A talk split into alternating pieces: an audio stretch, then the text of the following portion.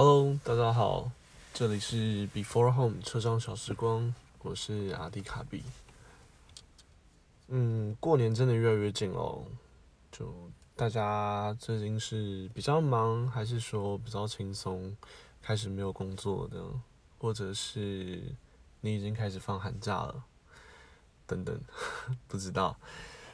像我的话，最近就真的非常非常非常的忙。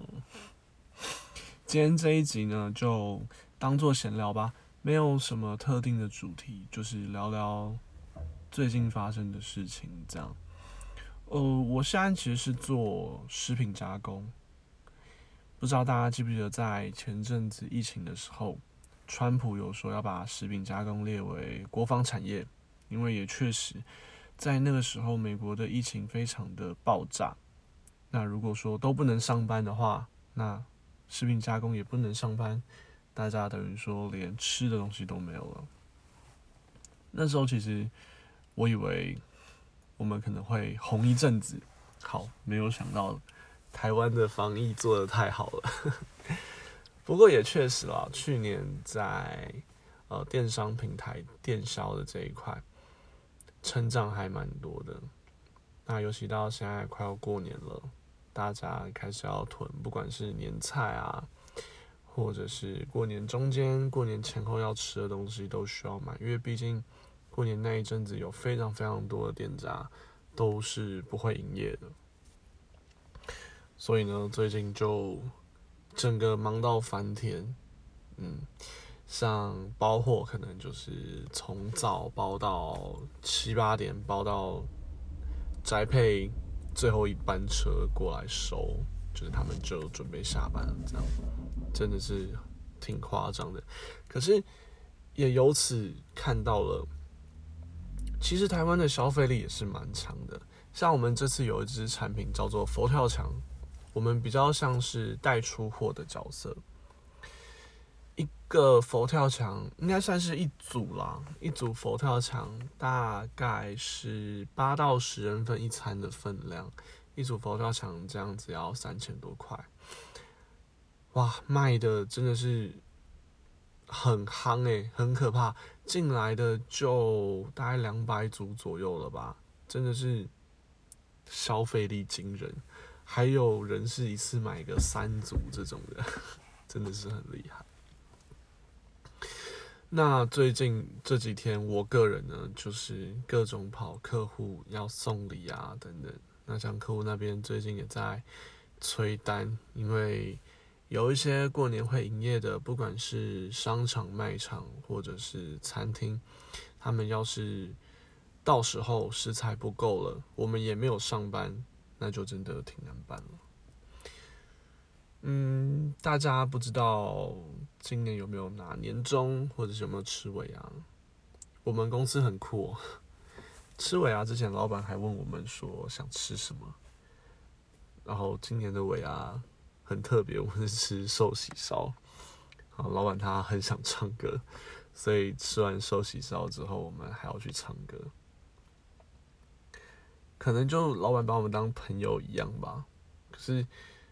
嗯，总感觉少了一点真的公司尾牙的那种那种 feel，也是很不错啊，就是少了一个嗯过节的 feel 吧。我觉得不管怎么样，希望今年可以有年终，希望明天尾牙能有抽奖。今年听说很多公司的尾牙都取消了，因为疫情的关系。对，那不知道大家怎么样呢？哦，还有一些公司，好像是因为疫情，所以去年的业绩不是很好，所以今年包含说年终跟尾牙都是，呃，有一些减少或者是取消之类的。我们真的算是发灾难财诶，其实也不能说是发财啦。嗯，像我们这样子做无添加的食品公司，其实就是碰到一些问题的时候，才能体现出我们的价值。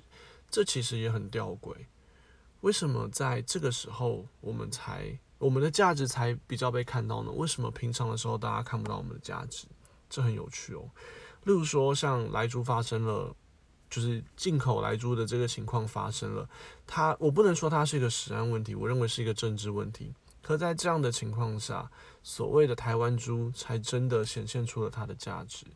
例如说，在早之前好了，不管是禽流感或是之前鸡蛋的问题，真的要等到发生问题之后，好的厂商它才显现出它的价值。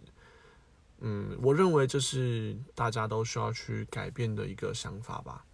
你真的想要吃到好东西，你就得花钱，这是真的，一分钱一分货。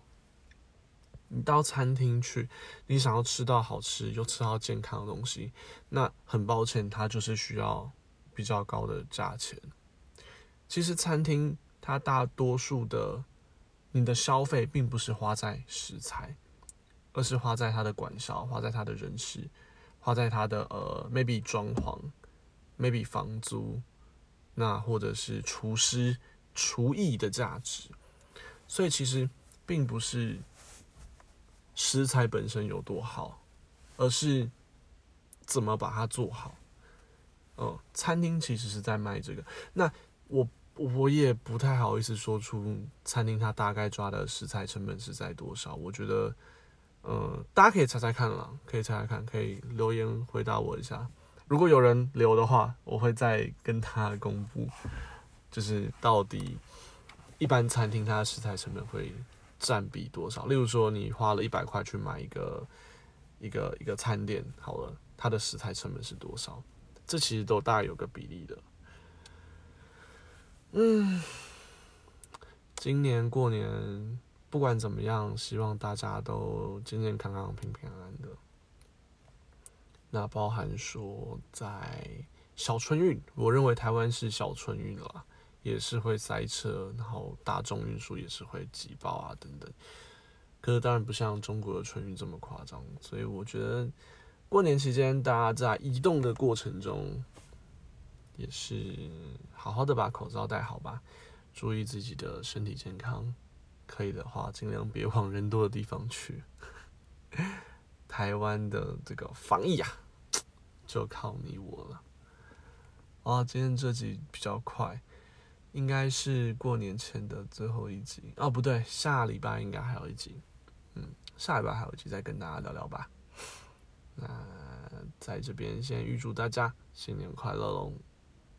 让我们一起迎接一个美好的新的这个农历年吧。好了，那今天就到这边喽，我们下周见喽，大家拜拜。